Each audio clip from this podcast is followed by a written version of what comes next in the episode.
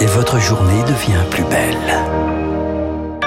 Et soyez les bienvenus si vous nous rejoignez sur l'antenne de Radio Classique. Il est 8 heures. La matinale de Radio Classique avec Renaud Blanc. Et voici les titres du journal présenté par Lucille Bréau. Cinéma, à la piscine, au café, le pass sanitaire devient obligatoire pour les 12-17 ans. 5 millions de jeunes sont concernés. 7 sur 10 ont reçu au moins une dose. Nicolas Sarkozy fixé sur son sort au procès Big Malion.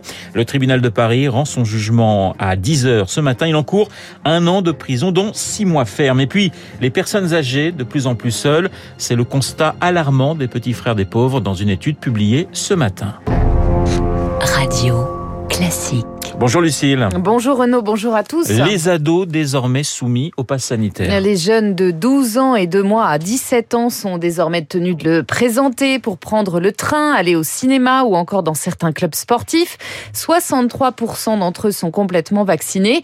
Alors qu'en pensent les premiers concernés, les ados? Pierre Collat est allé à leur rencontre dans le 8e arrondissement de Paris. Oui, et c'était moins une pour Joseph, 16 ans. Ça fait à peine une semaine qu'il a son pass. Il va pouvoir continuer ses activités. La boxe, je fais du théâtre. Le théâtre, on a besoin pour les sorties. Mais c'est un peu embêtant pour euh, organiser des, des, événements avec des amis où, on a besoin de, où ils ont besoin d'un pass sanitaire. Et oui, car dans son groupe d'amis, il y a Maceo, 16 ans aussi, mais toujours pas vacciné. Il y avait une campagne dans notre lycée, mais je l'ai pas faite. J'espère que les stades, euh, comme c'est en plein air, ça va rester ouvert. Le lycée également.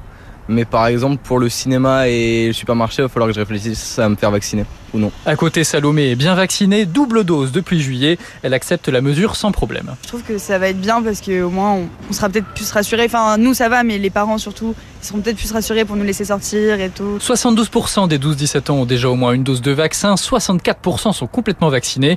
Pour les autres, s'ils veulent continuer à fréquenter restaurants et piscines, il faudra présenter un test négatif ou un certificat de rétablissement. Le pass sanitaire que le gouvernement envisage de prolonger par ailleurs jusqu'à l'été, il ne sera plus obligatoire en revanche à partir de demain dans les centres commerciaux de plus de 20 000 mètres carrés des Bouches du Rhône. Des doses du vaccin Pfizer périmé injectées à 250 personnes dans la Loire, notamment à des collégiens. Il n'y a pas de risque pour leur santé, assure l'Agence nationale de sécurité du médicament, mais seulement sur l'efficacité du vaccin. Jean Castex, invité du journal de 20h de TF1 ce soir, le Premier ministre doit annoncer de nouvelles mesures pour alléger la facture des Français face à la flambée des prix de l'énergie.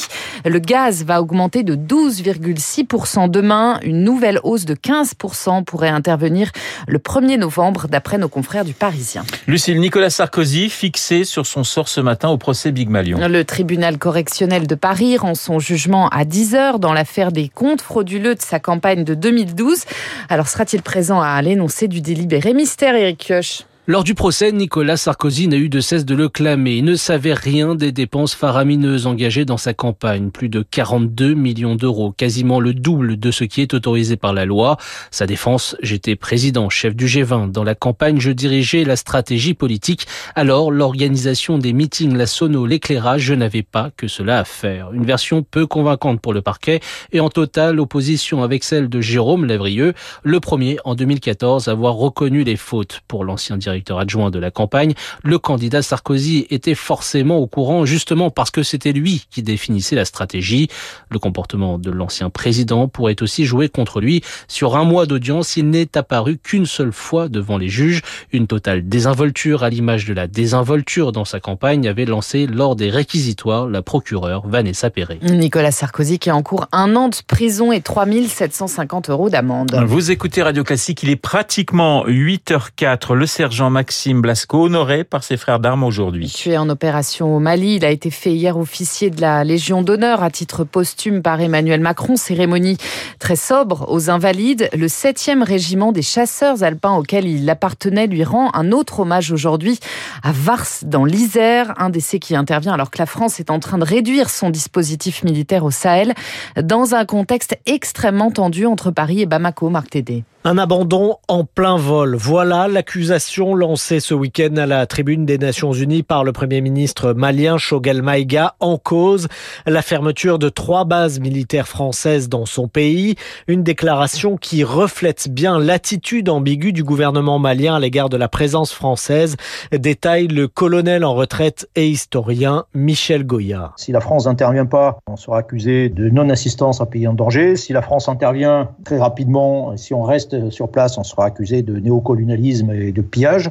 Et si la France part, on sera accusé d'abandon. Accusation d'abandon jugée indécente et inacceptable à Paris. La France demande par ailleurs au Mali de renoncer à son contrat avec la milice russe Wagner, un millier d'hommes destinés à former une garde présidentielle, un appui qui s'annonce bien moins contraignant que celui de la France. C'est pas Wagner qui va euh, demander euh, des comptes, qui va demander à ce que le pays soit moins corrompu, est-ce qu'il y a des efforts de, pour euh, restructurer les forces armées, de démocratisation. Et si le Mali ne renonce pas à la présence russe, Paris pourrait décider d'accélérer la fermeture de ses bases. Les précisions de Marc Tédé. Et le dispositif militaire français au Sahel, on en reparlera juste après le journal avec mon invité Hubert Védrine, l'ancien ministre des Affaires étrangères. L'ambassadeur de France en Algérie, convoqué par le gouvernement algérien pour s'expliquer sur la décision de la France de réduire le nombre de visas accordés aux ressortissants algériens. Le Maroc et la Tunisie aussi sont concernés par cette mesure. Nouvel avis de tempête dans la Manche. Londres et Paris se déchirent autour de la délivrance d'autorisation pour les pêcheurs français. Hier, Londres et Jersey ont accordé respectivement 12 et 64 licences. C'est bien en deçà des demandes. Inacceptable pour Paris qui demande la solidarité européenne. Lucille, les personnes âgées de plus en plus seules. Un demi-million d'entre elles seraient même en situation de mort sociale selon les petits frères des pauvres car elles ne rencontrent presque personne au quotidien. C'est le résultat, le résultat d'une étude publiée ce matin. Augustin Lefebvre, un nombre en hausse de 77% en 4 ans. La seule personne que j'ai vue de la semaine, c'est l'électricien qui m'a remis des ampoules, raconte Berthe, 71 ans, citée dans l'étude. Les exemples sont légion, 6 500 000 personnes âgées se sentent seules fréquemment. La crise sanitaire a accentué cet isolement avec des conséquences durables. Isabelle Sénécal, responsable du pôle plaidoyer des petits frères des pauvres. On a des personnes âgées qui ont perdu de la mobilité, par exemple, donc qui vont aller moins se déplacer, qui vont aller moins vers les autres, et ces personnes n'arrivent plus à revenir dans ce qu'on appelle la vie normale, comme c'était avant début de 2020. La crise sanitaire qui a toutefois eu un effet positif. Il y a une baisse de l'exclusion numérique. En 2017, il y avait 4 millions de personnes âgées en exclusion numérique.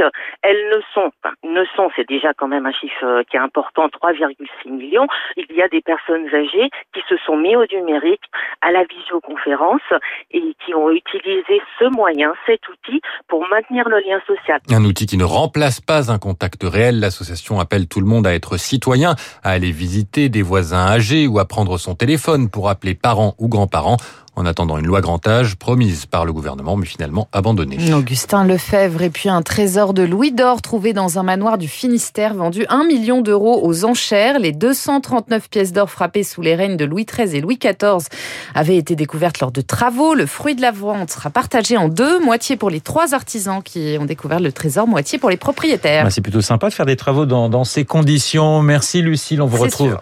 à 9h pour un prochain journal. Il est 8h08 sur l'antenne de Radio Classique.